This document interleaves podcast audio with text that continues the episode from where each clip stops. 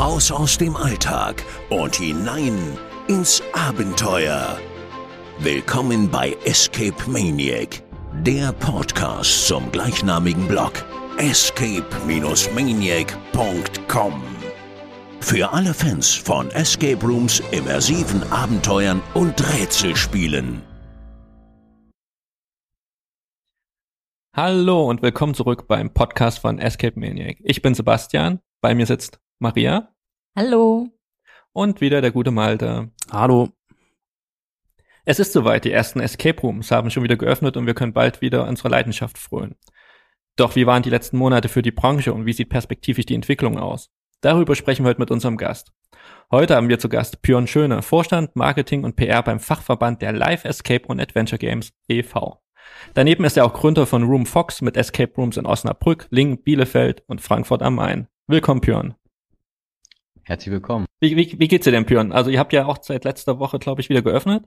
Äh, genau. Wie ist es denn so angelaufen, das äh, Escape Room Geschäft? Sind die Leute schon wieder bereit, äh, sich in Räume zu begeben, Abenteuer zu erleben oder braucht's noch ein bisschen? Ja, es ist äh, durchwachsen, sagen wir mal. Wir kennen das jetzt ja, es ist, also es hat sich ja eine gewisse Routine jetzt schon eingestellt. Jetzt sind wir ja schon nach dem zweiten Lockdown so ein bisschen erfahren, wie es im letzten Sommer war.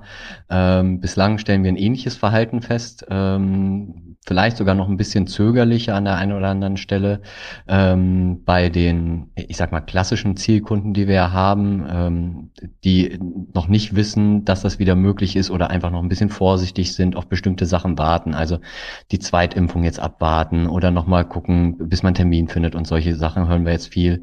Ähm, aber auf der anderen Seite hatten wir genauso, dass an dem ersten Wochenende ganz, ganz viele Vielspieler und Vielspielerinnen uns besucht haben und von überall möglich angereist sind. Also wirklich zwei, drei 300 Kilometer weit angereist sind, um bei uns in Osnabrück beispielsweise spielen zu können, weil sie gehört haben, wir dürfen wieder und bei denen selbst war es noch nicht möglich. Und dann haben die sich echt ins Auto gesetzt und haben gesagt, okay, die zwei Stunden sind uns egal, Hauptsache wir können nach den sieben Monaten wieder was spielen. Also doch sehr durchwachsen im Moment noch. Aber Jetzt, wenn ich beispielsweise an heute denke, merkt man, dass es so langsam wieder losgeht, was die Buchungszahlen anbelangt. Also ich bin optimistisch für den Sommer. Das klingt da gut. Ich glaube, wir müssen auch bald echt mal wieder spielen. Ich, Malte hat schon den ersten Trip nach Holland geplant, oder? Genau, jetzt am Wochenende. Ähm, nach Belgien und dann rüber nach Holland, genau. Geil. Ich berichte in der nächsten Folge dann. Du, Björn, für die Spielerin da draußen, die sich ja wahrscheinlich nicht ganz so auskennen, was hinter den Kulissen oder in Deutschland passiert an Verbandsarbeit. Äh, magst du uns mal kurz erzählen, was der Fachverband der Live Escape und Adventure Games e.V. eigentlich ist und was ihr macht?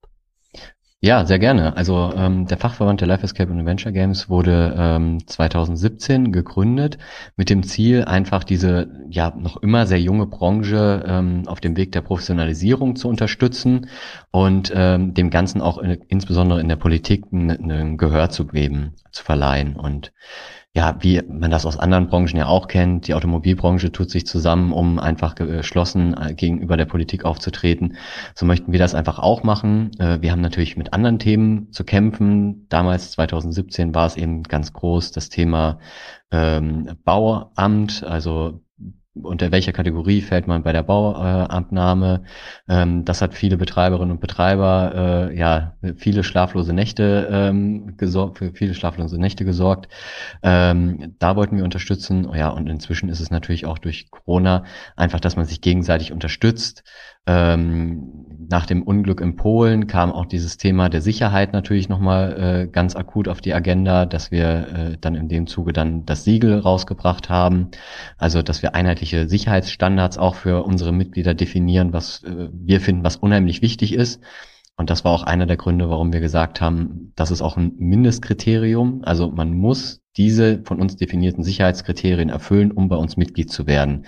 Ähm, weil wir wollten das alle nicht verantworten, dass es irgendwann zu solchem Unglück oder es muss ja nicht mal so schlimm sein, äh, einfach überhaupt, dass irgendwo Personen zu Schaden kommen ähm, in Deutschland passiert und äh, diese, äh, dieses Unternehmen Mitglied im Fachverband ist und sich dort unter einem professionellen Dach organisiert. Das wollten, möchte keiner von uns verantworten deswegen haben wir gesagt, man muss Mitglied bei uns sein, äh, man muss diese äh, Voraussetzung erfüllen. Ich will es nur noch mal kurz ähm, wiederholen, was damals passiert ist. Da ist in Polen, ähm, ist halt fünf Mädchen sind verbrannt in einem Escape Room, weil es dort kein ähm, neuen Ausgang gab. Also sie waren wirklich tatsächlich eingesperrt und sind nicht rechtzeitig entkommen aus diesem Raum und sind dann leider dort auch verbrannt. Für die, die es nicht auf dem Schirm hatten, was da, wovon Björn gerade spricht. Ich glaube, das war tatsächlich damals so, also Corona war jetzt die größere Krise fast, aber es hat ja damals so ein bisschen die Escape Room Branche in Deutschland auch so eine Krise gestürzt, wie du schon sagtest. Es gab ja keine richtigen Standards, oder? Also damals ist jetzt sind ja so einige Betreiber so ein bisschen unterm Radar geflogen, weil es ihnen auch nicht bewusst war, was es eigentlich für Brandschutzmaßnahmen gab. Und äh, ich habe das auch gut in Erinnerung, da habt ihr damals tatsächlich ja einiges an Öffentlichkeitsarbeit gemacht, um auch klarzustellen, dass man nicht mehr unbedingt bei Escape Rooms eingesperrt wird, dass in Deutschland immer ein Game Master vorhanden ist, etc. Ja, absolut, genau. Also da ist dann viel passiert. Ähm, erstmal natürlich, um in die Öffentlichkeit zu gehen, um aktiv zu werden, dass äh, diese ja, Buchungssituation aufrechterhalten wird, weil da gab es schon von den einen oder anderen dann so gewisse Zweifel. Das ist auch teilweise immer noch so, dass äh, manche daran einfach Angst haben und sich nicht vorstellen können, in einen verschlossenen Raum sich zu begeben ähm, und immer noch so diese Assoziation da haben. Und da ist einfach ganz viel Auf, äh, Aufklärungsarbeit notwendig, ähm, weil jeder, der schon zwei, drei Räume gespielt hat, hat mit sehr hoher Wahrscheinlichkeit dann eben zwei, drei Räume gespielt, die gar nicht abgeschlossen waren, weil es für die Geschichte einfach gar nicht notwendig ist. Also da ist der Name noch so ein bisschen, äh, ja, ist ein bisschen blöd dann getroffen. Äh, aus der Ursprünglichkeit ist es ja sinnvoll, aber inzwischen ist es ja häufig einfach in den allermeisten Fällen gar nicht mehr so. Ist das der Grund, warum ihr diese doppelte Namensgebung auch ähm, so sichtbar quasi drin habt, also Escape und Adventure Games? Dass der Fokus eben nicht auf diesen ja, Fluchträumen nur liegt, sondern eben auch dieses Abenteuer fokussiert wird? Ähm, war damals noch nicht so gedacht, ähm, sondern damals war es einfach äh, der Grund, dass man gesagt hat, okay, Escape Rooms sind ja schon ein Nischenprodukt, sage ich jetzt mal, wenn man das auf ganz Deutschland, auf dem Freizeitbereich sieht. Und wir wollten es damit einfach ein bisschen breiter einfach machen und haben auch ein bisschen schon, oder die, die GründerInnen haben das damals auch schon ähm, mit Hinblick auf, auf die spätere Entwicklung auch einfach getan. Also jetzt äh, weiß ich von manchen Betreibern, die schon gar keine Indoor-Abenteuer mehr anbieten, sondern äh, komplett nur noch Outdoor oder was zum Verschicken machen oder Online-Escape-Games anbieten. Ähm, und das wollten wir oder wollten die damals eben auch schon abfangen und jetzt passen die immer noch super in unserem Verband. Wie viele Mitglieder habt ihr denn derzeit im Verband? Ich glaube in Deutschland so klassische Escape Room Anbieter zählt wahrscheinlich so um die 420, so grob überschlagen. Äh, wie viel oder wie viel bildet ihr denn ab in eurem Verband? Derzeit. Ja, also es sind 40, äh, 50 Unternehmen, Entschuldigung, 50 Unternehmen sind es, die bei uns Mitglied sind, ähm, wobei davon natürlich auch einige so sind, äh, wie jetzt wir beispielsweise mit vier Standorten, Paper Dice, mhm. äh, ich weiß gar nicht, fünf, sechs, sieben Standorte. Ähm, also es sind natürlich auch so ein paar dabei, äh, die einfach mehrere Standorte dann abbilden, die bei den 420 äh, ja dann auch äh, mit jedem einzelnen Standort vertreten sind. Ähm, aber genau, als Unternehmen äh, Mitglied sind bei uns aktuell 50. Und habt ihr dann auch tatsächlich Anfragen, wo ihr dann sagt, ähm, euch können wir leider nicht als Mitglied aufnehmen? Also wie funktioniert das? Vielleicht kannst du mal den Prozess erklären, wie ähm, Unternehmen bei euch Mitglied werden. Ja. Geht ihr da dann hin vor Ort oder? Genau, also im Moment ist es so, dass sich noch niemand gemeldet hat, wo wir irgendwie äh, Zweifel oder so hatten. Das ist natürlich auch äh, solche äh, Unternehmen, die melden sich ja halt auch nicht bei uns. Also wir kommunizieren das sehr offen. Im Mitgliedsantrag steht das schon drin. Ich äh, sichere zu, dass ich diese ganzen Dinge hier erfülle. Dann sind diese ganzen Kriterien aufgelistet. Das unterschreibt man ja nicht einfach mal so, wenn man äh, weiß, man kettet hier Personen an und die können sich nicht wieder selbst befreien oder man hat keine Baugenehmigung mhm. oder ähnliches. Ähm, insofern ist das da tatsächlich im Moment noch nicht passiert. Ähm, wir hatten den Prozess, also wir haben da auch lange drüber nachgedacht. Ein großes Problem, was wir haben, ist, dass wir bislang einfach noch so klein sind, dass wir das alles nur ehrenamtlich machen können und niemanden bei uns äh, angestellt haben, der für uns arbeitet. Entsprechend müssen wir einfach gut gucken, wie wir mit der Ressource Zeit einfach umgehen als Vorstandsmitglieder. Und ähm, insofern haben wir gesagt, die die bislang schon Mitglieder waren bei uns, ähm, bevor wir diese Kriterien erfüllt haben, denen schicken wir das zu und das ist eine Art Selbstverpflichtung. Die unterschreiben uns das nochmal, dass sie diese ganzen Anforderungen erfüllen. Und jetzt werden wir dann Stück für Stück das auch kontrollieren und da setzen wir auf ein System, wo einfach Mitglieder Mitglieder kontrollieren. Ähm, und wenn man dann, ähm, wenn einem was auffällt, ähm, also beispielsweise ein Kriterium ist, das wurde auch äh, viel diskutiert, ähm, muss das wirklich so sein, ist, dass es ähm, ein Game Master pro Abenteuer geben muss und nicht eine Person mehrere Abenteuer gleichzeitig betreuen kann. Das ist für uns auch ein Sicherheitsaspekt, nicht nur qualitativ, sondern vor allem haben wir immer diese Sicherheit in den Vordergrund gestellt. Und wenn man merkt, das ist gerade nicht der Fall, ähm, dann kann man sich an uns wenden und dann werden wir das überprüfen, werden ins Gespräch gehen. Ähm, auch da ganz bewusst, wir haben das auch offen gelassen, wenn man uns äh, ein Konzept darlegen kann, was schlüssig erklärt, dass es trotzdem möglich ist, vielleicht mit äh, zwei Personen drei Räume zu kontrollieren oder wie auch immer und das wirklich schlüssig ist, dass die Sicherheit zu jeder Zeit gewährleistet ist, sind wir dafür offen, weil wir ähm, diese ganzen Qualitätskriterien sehr bewusst erstmal außen vor lassen wollten, weil das ist was sehr Subjektives ähm, da, da gibt es äh, euch beispielsweise, die da äh, mit dem Blog äh, eher in die qualitative Schiene gehen. Ähm, das, das möchten wir als Verband nicht leisten. Ähm, das ist auch, glaube ich, nicht unsere Aufgabe, ähm, sondern wir können da eher objektivere Sachen äh, bewerten und äh, sollten das auch tun. Und nehmt ihr nur Mitgliederinnen auf, die äh, tatsächlich Escape, reine Escape Room Erlebnisse anbieten? Beziehungsweise du hast vorhin gemeint, ihr habt mittlerweile auch es gibt Unternehmen, die reine Online-Escape Games anbieten oder Outdoor-Games. Können die bei euch genauso Mitglied werden? Und wo profitieren die ähm, von eurer Arbeit? Ja, absolut. Also äh, können Mitglied werden und sind zum Teil eben auch Mitglied. Ähm, also wir haben das eben entsprechend in dem Bereich äh, Outdoor, wo dann einiges stattfindet. Ähm, da gibt es ja inzwischen auch ein paar mehr Anbieter, die wirklich rein auf den Outdoor-Bereich gehen. Ähm, genau, und äh, die profitieren genauso von der Vernetzung. Ähm, also dieser regelmäßige Stammtisch, der ja im Moment beispielsweise stattfindet, alle 14 Tage. Ähm, wir hatten jetzt in der Corona-Zeit beispielsweise auch Gespräche organisiert äh, mit einer Bundestagsabgeordneten, dass man da ins Gespräch mit der Politik kommt. Ähm, da können die natürlich auch dran teilnehmen, die haben ja ebenfalls Interessen. Ähm, und, und vieles ist ja doch, doch auch sehr deckungsgleich. Also viele äh, Betreiber, die Indoor-Abenteuer anbieten, bieten ja inzwischen auch äh, Online-Abenteuer, bieten auch Outdoor-Abenteuer an. Ähm, also da, da überschneiden sich doch sehr, sehr viele Interessen. Das ist ein spannender Punkt tatsächlich mit der Politikerin äh, während der Corona-Zeit. Das ist tatsächlich eine unserer Hauptfragen. Wo hat denn jetzt in diesem letzten halben Jahr, äh, wo ich sage mal, Deutschland lahmgelegt war, auch in der Unterhaltungsbranche oder Freizeitbranche, wie habt ihr denn da die Mitglieder unterstützt? Also es gab ja einige Anbieter, die sind aufgefallen durch offene Briefe an die Politik, zum Beispiel Rheinland-Pfalz mit 66 Minuten und allen anderen Räumen da unten. Was habt ihr denn für eure Mitglieder gemacht, um, ich sage mal, ein Bewusstsein in der Politik zu schaffen, was Escape Rooms sind? Weil am Ende seid ihr jetzt, ich sag mal, ja mit im, fast im letzten Öffnungsschritt mit dazugekommen und durftet jetzt erst öffnen. Wo, woran, woran liegt das oder was meinst du? War hier das Problem tatsächlich. Mhm. Also was wir getan haben, ist, äh, wir haben Mitglieder motiviert, beispielsweise diese Schreiben zu verfassen. Also es ist äh, aus dem äh, unseren Reihen entstanden, diesen Brief zu organisieren. Ähm, wir im Vorstand haben eben äh, uns äh, sehr viel in Dialog mit Politikerinnen und Politikern begeben und haben gefragt, wie können wir uns Gehör verschaffen, weil unser großes Problem ist natürlich, dass wir so klein sind. Also immer, wenn wir irgendwo anklopfen und sagen, hey, wir haben 50 Mitglieder, ähm, dann sagen die, ja, toll, äh, wir haben hier noch ganz andere, die, äh, also äh, beispielsweise ähm, die, die Spielhallen und ähnliches, was die natürlich für eine Lobby haben und wie viel Geld die da haben, das ist mit uns absolut nicht vergleichbar. Aber es war immer wieder so der Tenor, wir müssen das auf die Landesebene runterbrechen, weil da auch, auch diese Verordnungen äh, gefasst werden. Also das war noch vor der Bundesnotbremse.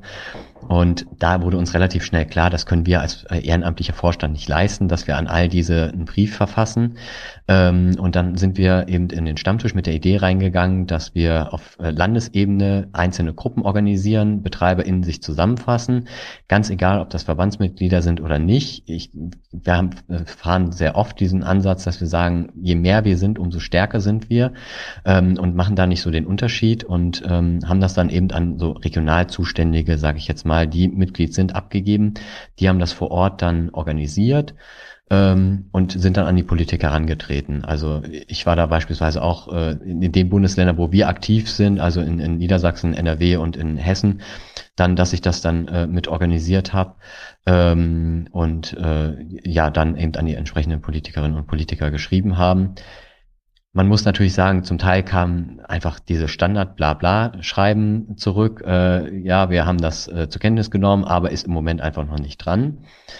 Wir haben aber es auch erlebt beispielsweise, dass wir einen sehr netten Kontakt hier in Osnabrück äh, zu unserem Landtagsabgeordneten hatten, der das, ähm, also da standen wir wirklich in sehr engen Austausch, der das immer wieder in den entsprechenden Fachausschuss äh, damit reingebracht hat und äh, das angesprochen hat, was ist mit den Escape Rooms ähm, und uns dort eben dann auch sehr früh äh, in Aussicht gestellt hat, da, dass wir dort mit bei den Öffnungsschritten dann auch mit äh, erwähnt werden und nicht wie letztes Jahr, wo wir in Niedersachsen sehr, sehr spät erst, also da war es dies diesmal schon deutlich besser. Und ich glaube, das ist zum Großteil ähm, dem Burkhard Jasper zu verdanken, weil er sich dort sehr äh, ernsthaft für uns engagiert hat tatsächlich. Also es hat auf jeden Fall was bewirkt, dass wir dort aktiv geworden sind. Ich finde es super spannend, äh, wenn du das jetzt gerade so erzählst. Um ehrlich zu sein, haben wir ja als Spieler davon gar nichts wirklich mitbekommen. Ähm, ihr habt da ja eher so als Bindeglied zwischen Betreiber und quasi dann Politik ähm, ja, fungiert. Warum habt ihr da bewusst die Spieler rausgelassen? Also warum habt ihr das nicht transparent quasi geteilt, beispielsweise auf Social Media, dass ihr euch da irgendwie einsetzt und vielleicht hättet ihr dann ja unsere Unterstützung auch noch gehabt von der breiten Masse der Spieler. Also gab es da einen bestimmten Grund oder? Ich glaube, wir haben es einfach vergessen, vernachlässigt, wie auch immer man es sagen möchte, um ehrlich zu sein. Gute ja. Idee, Malte. es ist äh, der, Merkt man den nächsten Lockdown. Hoffentlich nicht. ähm, Nee, also wenn ich äh, ehrlich bin, äh, ich, ich glaube, es ist einfach im Eifer des Gefechts so untergegangen. Also es war schon wirklich eine sehr anspruchsvolle Zeit für alle, ähm, auch, auch wenn man sich das gar nicht so vorstellen mag. Äh, auf der einen Seite denkt man sich, ja, warum ist doch alles zu? Ihr habt doch gar nichts zu tun. Aber auf der anderen Seite war ja doch jeder irgendwie damit beschäftigt, alternative Produkte zu schaffen, ähm, was halt einfach nicht so einfach ist. Also viele von äh, uns Betreiber haben sich ja komplett neu aufgestellt und, und ganz neue Geschäftsbereiche geschaffen. Und das ist halt nicht mal so eben so. Ähm, dann muss man bedenken, dass das ja auch häufig mit, mit verringertem Personaleinsatz äh, nur nötig, äh, möglich war, äh, weil das Geld halt einfach gerade nicht so locker saß und, und da ist das einfach untergegangen.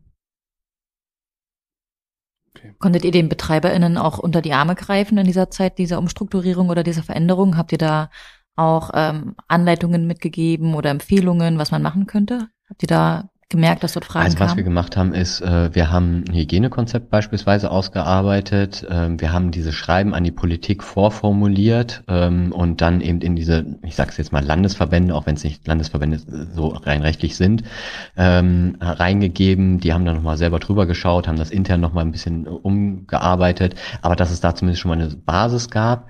Und was wir gemacht haben, ist, äh, wir haben irgendwann eine Umfrage gestartet, weil wir haben festgestellt, es gibt eben BetreiberInnen, die gerade neue Produkte schaffen und ähm, Unterstützung benötigen bei der Umsetzung, bei der Hochskalierung, ähm, weil sie jetzt ein, ein, tolles Produkt geschaffen haben und die sind nur zu zweit, zu dritt und, und können das jetzt gar nicht so schnell produzieren, wie gerade die Nachfrage ist. Und auf der anderen Seite gab es welche, die gesagt haben, Mensch, ich habe hier Mitarbeiter, die sind in Kurzarbeit, ähm, die haben eigentlich gewisse Fähigkeiten, aber ich kann die gerade nicht beschäftigen. Und das ist uns irgendwann aufgefallen und dann sind wir hergegangen und haben eine Umfrage geschaffen, wo wir immer abgefragt haben, ich biete, ich benötige Unterstützung. Und äh, da konnte man dann angeben, Mensch, äh, beim Tischlern benötige ich Unterstützung und jemand anderes hat gesagt, ich biete da Unterstützung. Und dann gibt's ich sag mal ganz plump wie bei Tinder, gibt's ein Match. Wir haben das dann äh, bei uns zusammengefasst und haben gesagt, äh, die Person, die Unterstützung sucht, die drei, vier Unternehmen bieten da Unterstützung und haben die Kontaktdaten weitervermittelt und haben so ähm, eben auch einen Beitrag dazu geleistet, dass, dass äh, die einen Aufträge bekommen, die andere Aufträge schneller abarbeiten können. Wie habt ihr denn so dieses halbe Jahr für euch wahrgenommen? Natürlich wahrscheinlich so ein bisschen am Anfang mit Ohnmacht, also nachdem es dann länger ging, als man vermutet hatte mit dem Lockdown. Äh, aber ich glaube, wir hatten ja schon mal das Thema Björn äh, auch auf Clubhouse damals. Äh, die mögliche Kreativität, die dadurch freigesetzt werden konnte durch diese Zeit. Gell? In anderen Ländern äh, waren sie teilweise mit diesen Live-Video-Escape-Games ja relativ schnell voraus. In Deutschland war man damit zögerlicher. Es gibt ja immer bloß noch eine Handvoll Anbieter hier in Deutschland, die das machen. Andere haben sich auf die klassischen Online-Point-and-Click-Adventures äh, äh, spezialisiert. Wie hast du denn die Dynamik in der, oder wie habt ihr denn die Dynamik in der Branche wahrgenommen unter den Betreibern? Also zwischen Resignation oder jetzt erst recht? Sehr gemischt. ähm, sehr gemischt und ähm, ich, ich glaube, es hat sich auch im Laufe der Zeit auch einfach gewandelt. Also ähm, Äh, tatsächlich so, wie du es gerade beschrieben hast. Es war am Anfang, also als es im November damals losging und die Politik so versprochen hat, so das ist jetzt der, der Lockdown im November und dann können wir vor Weihnachten wieder alles aufmachen. Da war so, ja gut, das machen wir jetzt irgendwie. Die Novemberhilfe war ja auch noch irgendwie ganz gut ähm, für Escape Room Betreiber, sage ich jetzt mal, ähm, die eben ein gutes Vorjahresgeschäft auch hatten. Da war das irgendwie okay. Als sich dann aber so angebahnt hat, dass es jetzt dann doch ein bisschen länger dauert, da fing das dann, glaube ich, an, dass man dann doch ein bisschen frustriert war ähm, und, und da ging dann die Reaktion, glaube ich, sehr unterschiedlich aus und genauso wie du es gerade auch beschrieben hast. Die einen haben dann gesagt, so jetzt erst recht und äh, ich äh, stecke nicht den Kopf in den Sand und überlege mir, was ich machen kann und haben dann im Escape Room Bereich neue Produkte geschaffen. Ich weiß aber auch von manchen, die sich einfach woanders einen Nebenjob gesucht haben und gesagt haben, okay, ich sitze das jetzt so aus, ich lasse das jetzt hier erstmal so ähm, und mein Geschäft ist halt einfach der, der klassische Indoor Escape Room und ich habe kein Interesse daran, was anderes jetzt zu machen.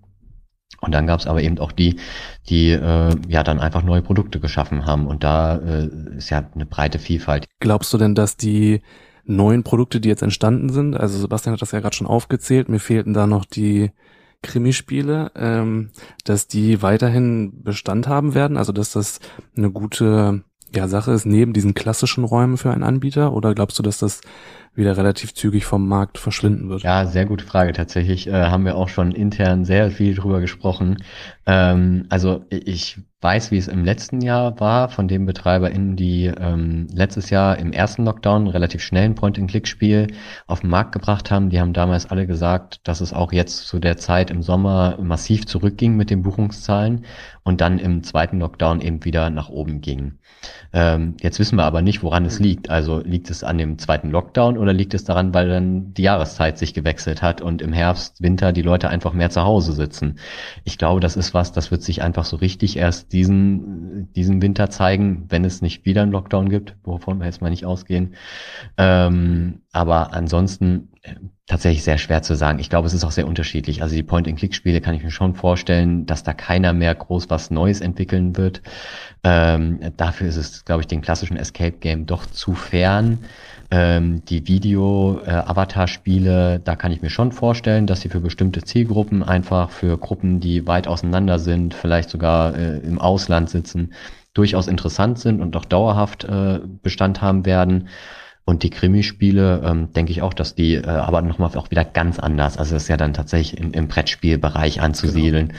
Kann ich mir aber auch, ja. ich persönlich jetzt vorstellen, dass das äh, auch dauerhaft Bestand haben wird. Seht ihr, also nachdem wir jetzt gesehen haben, dass Corona ja mehrere Facetten des Escape-Spiels auf den Markt gebracht hat, die es vorher schon teilweise gab, seht ihr aus, auch in eurer Aufgabe, da ich sag mal, eine gewisse Namensklarheit zu schaffen für gewisse Produkte. Also ich glaube, man hat mir mitbekommen, zum Beispiel der Begriff Audio Escape. Den hat sich ja ein Anbieter sichern lassen und hat dann tatsächlich auch andere Anbieter abgemahnt, die das verwendet haben.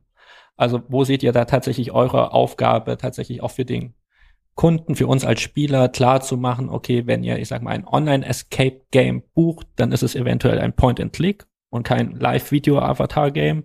Ähm, Seht ihr hier eine Verantwortung? ja, sehen Verband? wir und sind wir auch schon aktiv geworden. Also wir haben das Thema auch schon intern besprochen und haben äh, so Klassifizierungen getroffen und uns intern auch auf bestimmte Begrifflichkeiten geeinigt und unsere Mitglieder äh, und MitgliederInnen äh, gebeten, diese Bezeichnung möglichst zu verwenden. Ähm, es gab da auch noch bestimmte andere ähm, Begrifflichkeiten, die sich gesichert wurden. Also nicht nur der Begriff Audio Escape, sondern es gab noch so vier andere Markenbezeichnungen, die sich in dieser Konstellation ähm, gesichert wurden und äh, so sind wir auf das Thema dann aufmerksam geworden.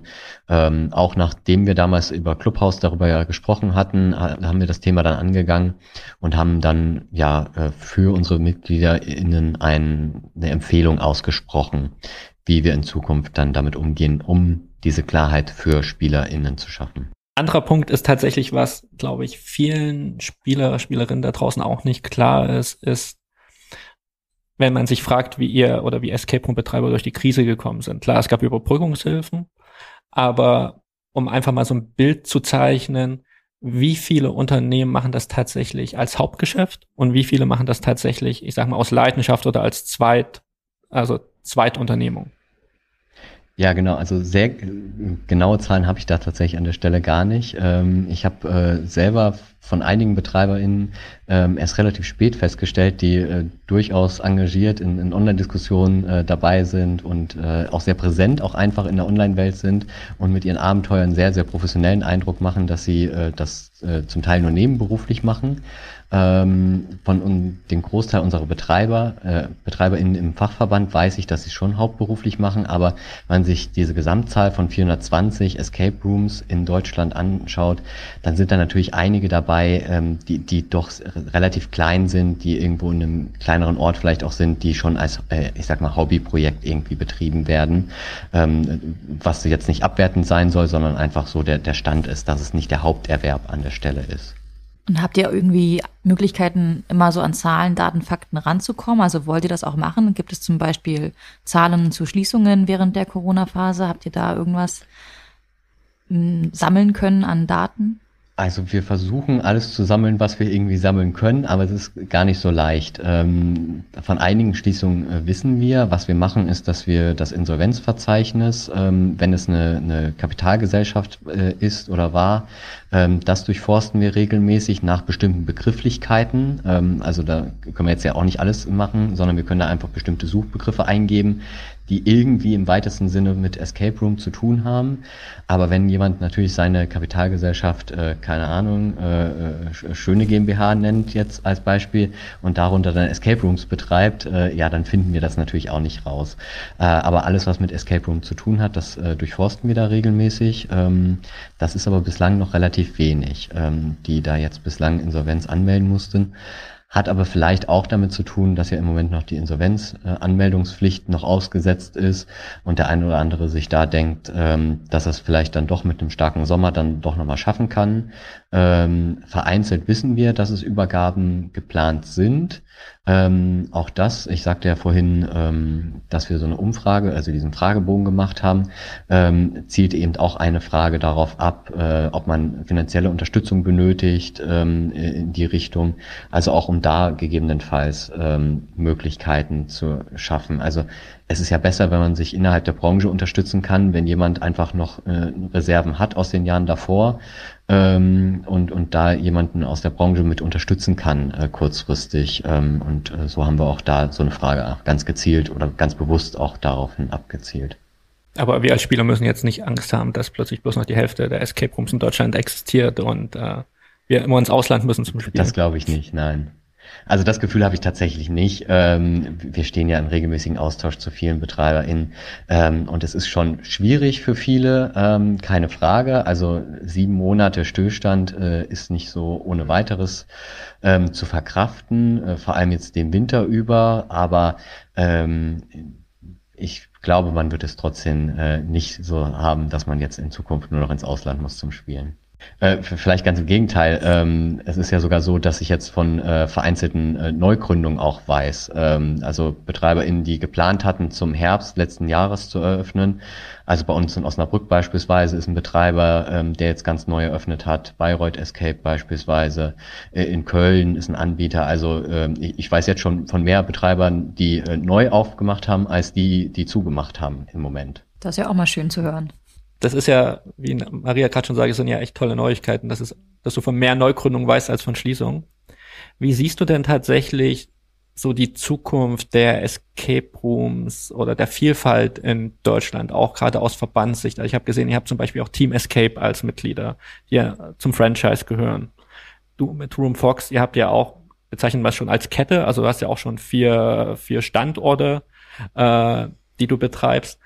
Siehst du da tatsächlich auch eher eine Verdichtung in Deutschland, also dass es hinter viel mehr Escape Rooms vielleicht eine Firma steht als einzelne Betreiber oder wo siehst du da die Marschrichtung? Ich denke auch an diese ganzen Laser-Tech-Arenen, die diese ganzen Game Over Game, Game Over Räume kaufen und sich dann als Escape Rooms XY bezeichnen, also immer der Stadtname drunter, gell? die auch vereinheitlich mit einem Logo auftreten etc., weil sie das in diesem Package dazu bekommen. Also wie siehst du da den Trend in Deutschland, was Vielfalt angeht? Ja, also ich, ich denke schon, dass es ähm, ja irgendwann schon anfangen wird und das kleinere Betreiber es schwer haben werden. Ähm, einfach äh, aus betriebswirtschaftlichen Gründen macht es natürlich Sinn, ähm, mit, mit einem einzelnen Standort, äh, wenn er jetzt nicht an einem äh, wirklich super gelegenen äh, Standort äh, in, in Köln, Hamburg, Berlin oder wo auch immer liegt, wo man dann vielleicht direkt acht Räume ähm, betreiben kann, ähm, ist es natürlich schon so, dass es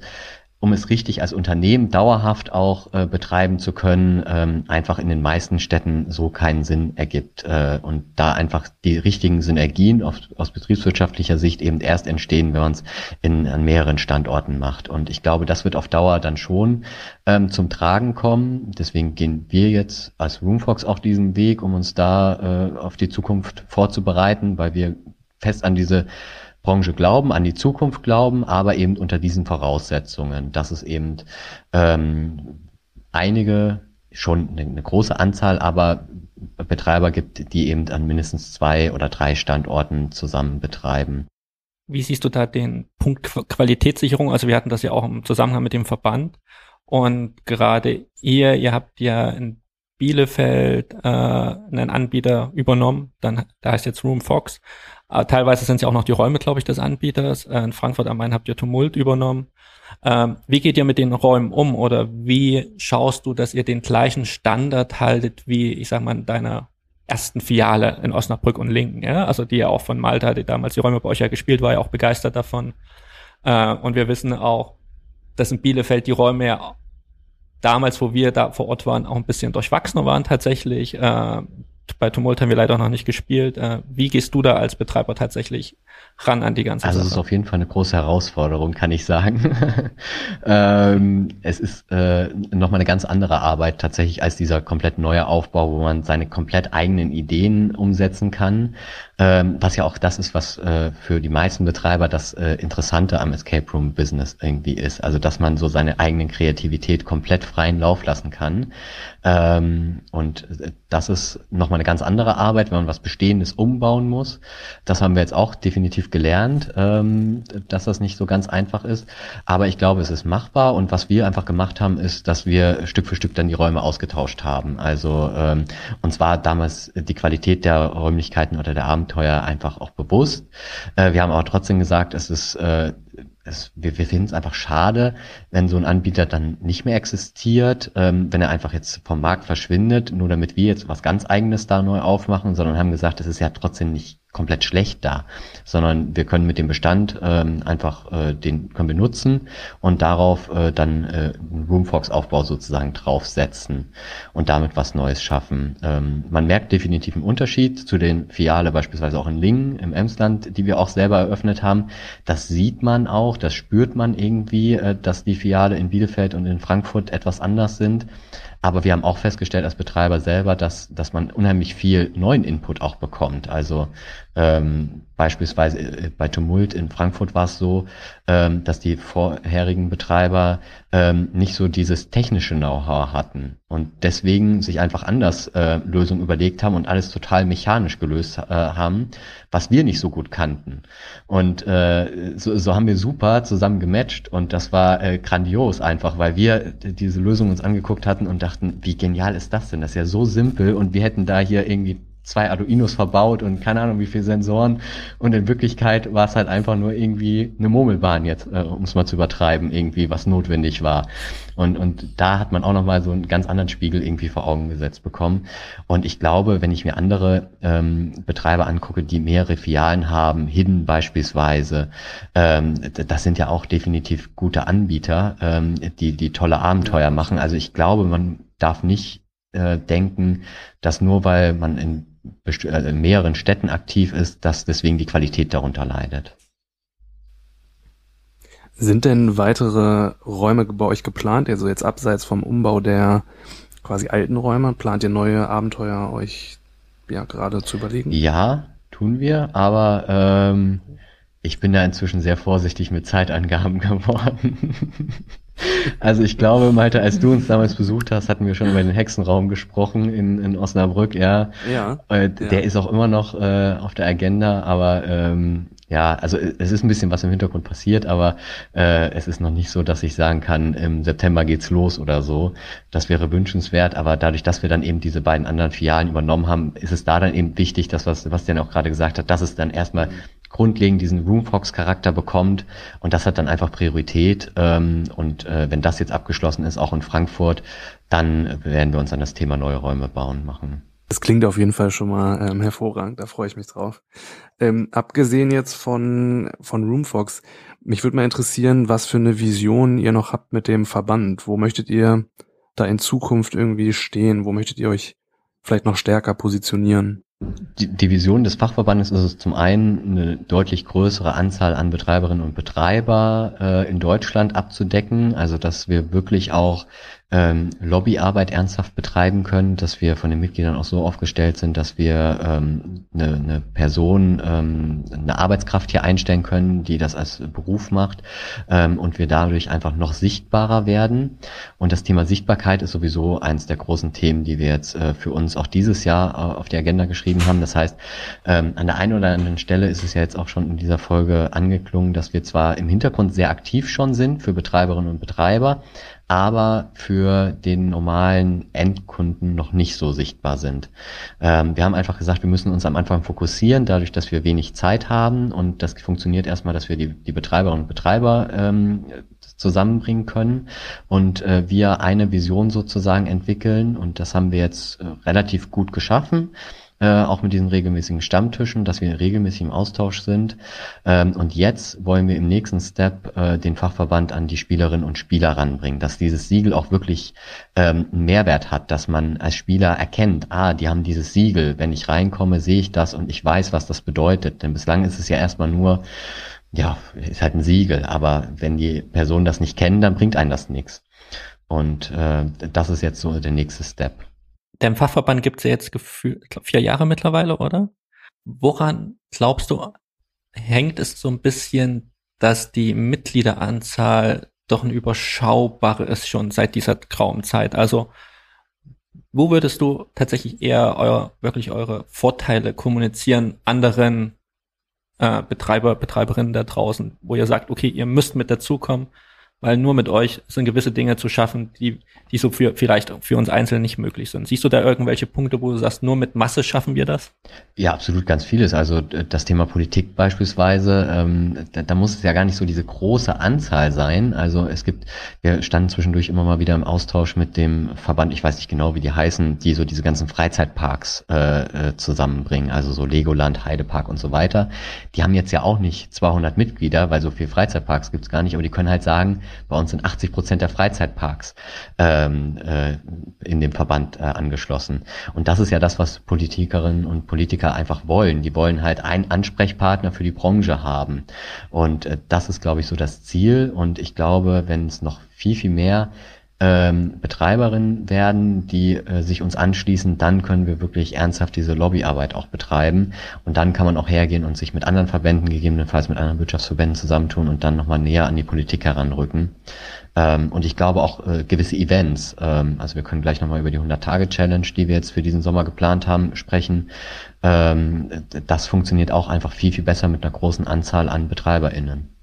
Bevor es zur 100-Tage-Challenge geht, ähm, du sprachst eben gerade davon, dass ähm, ja ihr Perspektive schon mehr auch die Spieler erreichen möchtet.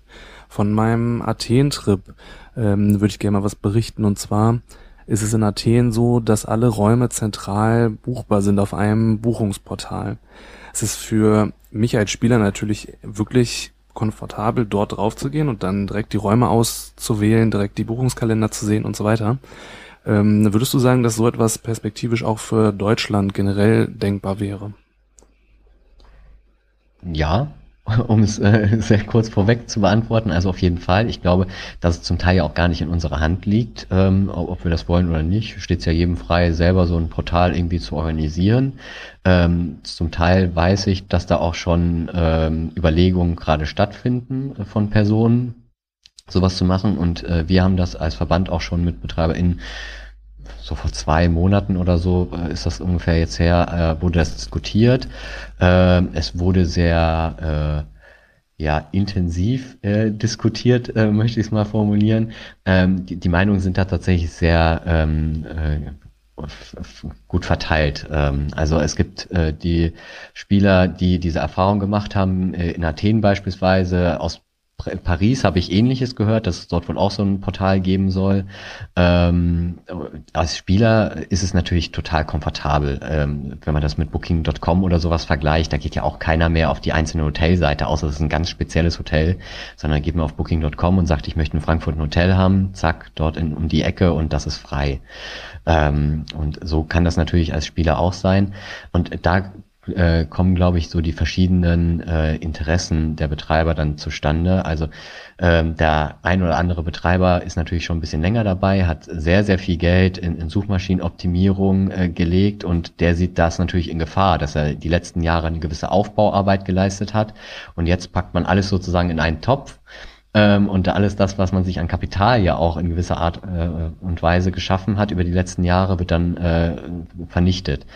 Ähm, der kleinere Betreiber sagt natürlich, das ist doch super, ich kann jetzt eröffnen und bin von jetzt auf gleich, wenn ich irgendwie 50 Euro mehr im Monat zahle, bin ich dort auf Platz eins, ähnlich wie Google AdWords beispielsweise und sieht da die große Chance drin. Und da war es bislang ähm, noch nicht möglich, da einen Konsens zu finden, wo man sagt, okay, da ist zumindest so viel Überschneidung bei den Mitgliederinnen und Mitgliedern da, dass man daraus einen Arbeitsauftrag für uns als Verband generieren könnte, so dass wir das Thema erstmal beiseite gelegt haben und nochmal ein bisschen ruhen lassen ähm, und schauen, wie sich da der Markt entwickelt. Welche anderen Arbeitsaufträge habt ihr denn schon mal bekommen? Was wurde denn so an euch herangetragen außer Lobbyarbeit? Gibt es da noch etwas? Also wie gesagt, jetzt beispielsweise diese äh, 100-Tage-Challenge, ähm, dann eben das Thema äh, Sichtbarkeit äh, für Mitglieder. Wir sind jetzt gerade dabei, beispielsweise einen zentralen Flyer, ähm, wo alle Mitgliederinnen und Mitglieder äh, aufgelistet sind, ähm, aufzuführen. Ähm, die Idee ist auch beispielsweise aus dem Stammtisch entstanden. Äh, Silvia und Dirk äh, hatten das gesagt, ähm, dass sie ihr, ihr wart, glaube ich, beide schon dort. Die haben da so eine große Flyerwand äh, mit ganz vielen Betreibern, äh, die sie gut finden. Und die sagen, wenn da Spieler zu denen kommen, äh, den drücken die immer äh, fünf, sechs, sieben Flyer äh, in die Hand, äh, wo man mal hinfahren soll. Äh, und das äh, äh, schlägt natürlich ganz schnell ein. Und ähm, dann fliegen diese Flyer irgendwo rum und dann ist es doch zu viel, dann wirft man es weg. Und daraus ist einfach diese Idee entstanden, dass man einen Flyer hat, wo alle Betreiber drin sind und dann kann man einfach je nach Vorliebe sagen, Mensch, ihr fahrt demnächst nach Baden-Württemberg in Urlaub, ich markiere euch mal gerade die, die ich euch da ähm, empfehlen würde. Und äh, so ist das dann entstanden und da sind wir jetzt beispielsweise gerade dran. Für die, die Silvia und Dirk nicht kennen, es geht um Mysteria Escape in Obernkirchen mit dem Haunted Hotel und dem Bermuda-Dreieck. Da könnt ihr euch euer Package an Flyern abholen für Deutschland. Oder demnächst bei jedem Fachverband. äh, aber du hast ja nun schon du hast es ja nun gerade schon mehrmals angesprochen, die 100-Tage-Challenge. Jetzt hast du uns neugierig gemacht. Äh, wir haben noch nichts davon gehört. Äh, um was geht's Genau, denn? also das ist eine Idee, die jetzt auch im Lockdown entstanden ist, wo wir gesagt haben, Mensch, wie schaffen wir es, möglichst schnell aus diesem Sommerloch rauszukommen? Und äh, da haben wir gesagt, okay, sobald wieder alle Betreiberinnen und Betreiber in Deutschland geöffnet haben, möchten wir gerne diese 100-Tage-Challenge ausrufen. Und Ziel des Ganzen ist es, dass wir einen Anreiz schaffen wollen, ähm, für zwei verschiedene Zielgruppen. Das eine ist, äh, für Vielspieler wollen wir so einen äh, Wettkampfcharakter damit schaffen. Das heißt, da geht so ein bisschen in Richtung Meisterschaft, auch wenn wir es dieses Jahr noch nicht so nennen. Ähm, aber das ist schon mal so ein, so ein Vorbote, wie sowas in den nächsten Jahren aussehen könnte. Also da geht es darum, möglichst viele Räume innerhalb von 100 Tagen zu spielen und sich da mit anderen äh, sozusagen in den Wettbewerb zu begeben. Aber das Haupt oder der Hauptgrund, das zu machen, äh, war eigentlich, dass wir gesagt haben, der Großteil unserer Spielerinnen und Spieler, also die Gruppen, die spielen vielleicht einen Raum jetzt und dann kommt der nächste Raum in einem Jahr oder wenn wir Glück haben in einem halben Jahr. Und wenn wir davon auch nur 20 oder 30 Prozent dazu bekommen, dass die innerhalb dieser 100 Tage auch nur einen zweiten Raum spielen, was das ausmachen würde bei uns an Buchungszahlen. Und da wollen wir eben entsprechenden Anreiz schaffen durch äh, tolle Gewinnmöglichkeiten, äh, wenn man eben so einen zweiten Raum spielt ähm, und äh, auch schon Gewinnen, die man auch schon tatsächlich ab dem zweiten Raum als Gruppe bei uns bekommt. Ähm, und da soll eben dann der Anreiz für Betreiber sein, also dass sie mitmachen, dass man dadurch mehr Buchung generieren kann und für Spielerinnen und Spieler, dass sie sagen, okay, ich spiele jetzt dieses zweite Spiel und im besten Fall ähm, triggern wir die Person so sehr, dass sie merken, Mensch, das macht richtig Spaß, wenn ich das äh, alle fünf Wochen oder alle vier Wochen oder wie auch immer mache und machen aus äh, ja ähm, äh, Spielern, die sonst einmal im Jahr spielen, äh, tatsächlich Enthusiasten. Wird es da auch eine zentrale Webseite dafür geben oder wie werdet ihr das Thema kommunizieren? Ja, genau. Es wird eine zentrale Website geben, ähm, wo wir auch dann nochmal in Richtung Sichtbarkeit dann eben agieren werden. Also da soll auch dann die, die äh, Plattform für geschaffen werden, dass man Verbandsmitglieder dann auch nach Postleitzahlen oder Umkreis dann auch suchen kann. Das, das fehlt beispielsweise bislang auch noch auf der Fachverbandsseite. Also es sind so Themen, die haben wir schon in meinem Kopf und da sind wir jetzt dann gerade dran ähm, und werden das dann auch auf die Fachverbandsseite. Also jetzt gehen wir ganz massiv dieses Thema äh, an, dass wir sichtbarer als Verband werden wollen und da dann eben an die Spielerinnen und Spieler herantreten wollen. Aber gerade, also das ist so ein Thema, was äh, Malte und Maria, ich wir schon im Vorgespräch hatten, tatsächlich auch der, der Nutzen des Verbandes für die Spieler draußen. Natürlich, wie du schon sagtest, das eine Mal so das Thema Qualität, ich sage mal runtergebrochen auf Sicherheit, äh, auf gewisse Standards. Wie du schon sagst, es gibt ja auch subjektive Meinungen zu Qualität, äh, wie wir sie auch in unserem Blog immer kundtun.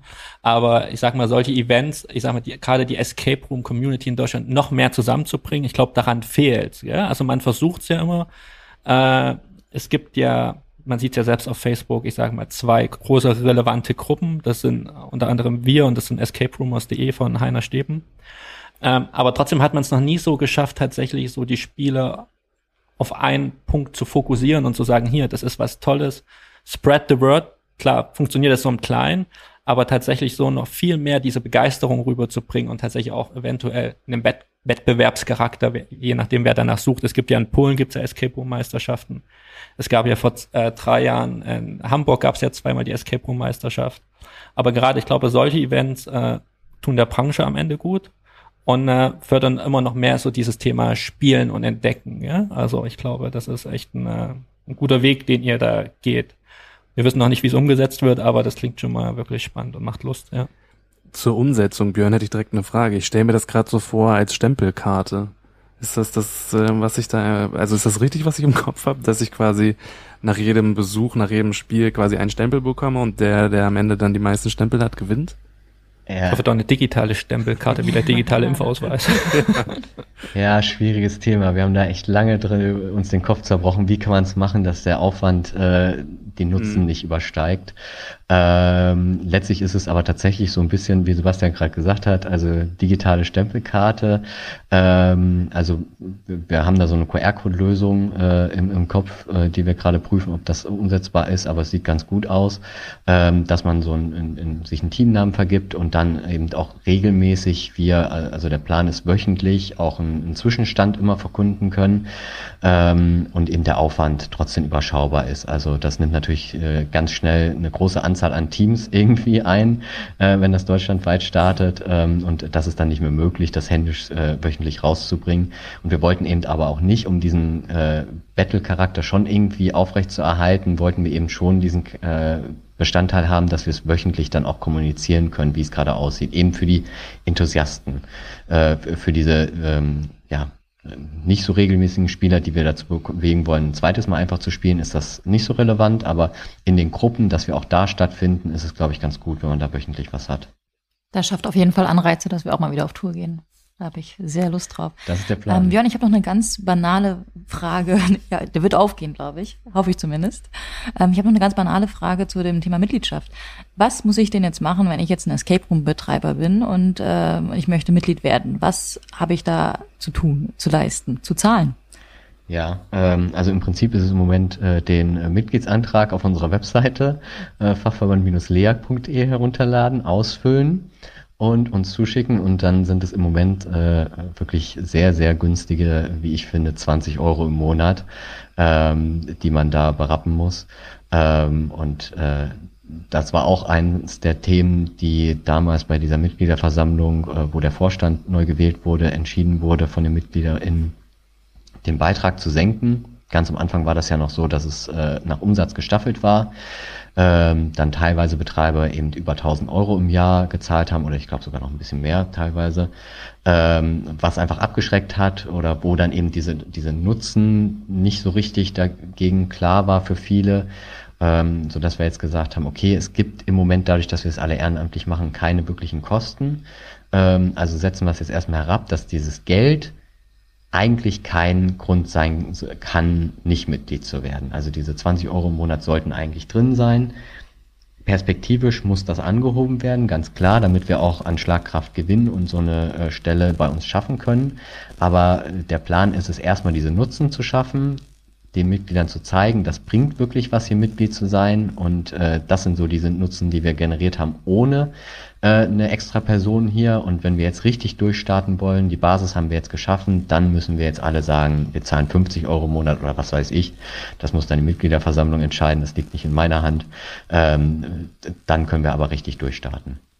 Ich, ich glaube, das kann ich nur bestätigen, dass es so mit dieser, ich glaube, ihr seid jetzt der Verband 2.0, ja? Wie du schon sagst, es gab damals diese große Mitgliederversammlung, wo ein neuer Vorstand gewählt wurde.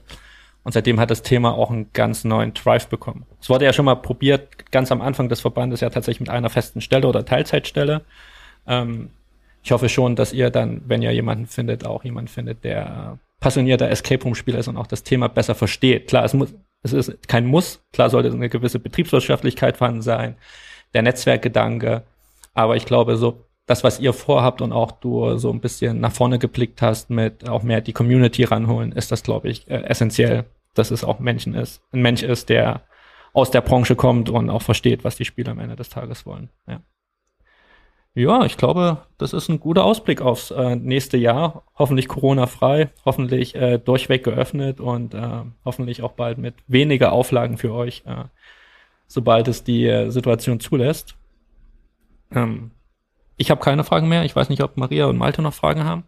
Ich möchte nur Danke sagen für das äh, spannende Gespräch und die Einblicke. Ja, ich bedanke mich bei euch.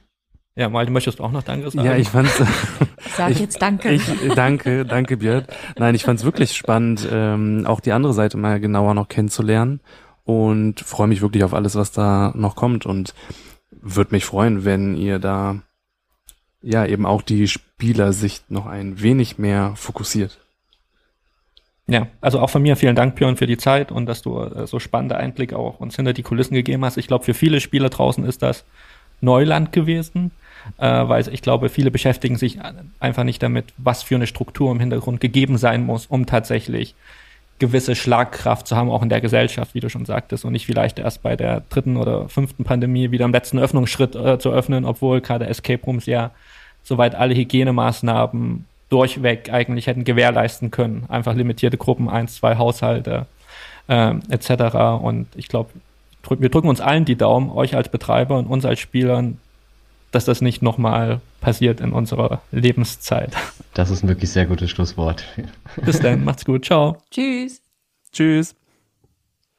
Das war Escape Maniac, der Podcast zum gleichnamigen Blog escape-maniac.com. Für mehr Infos schau auf unserem Blog vorbei. Wir freuen uns, wenn du auch das nächste Mal wieder dabei bist. Bis dahin, gutes Entkommen.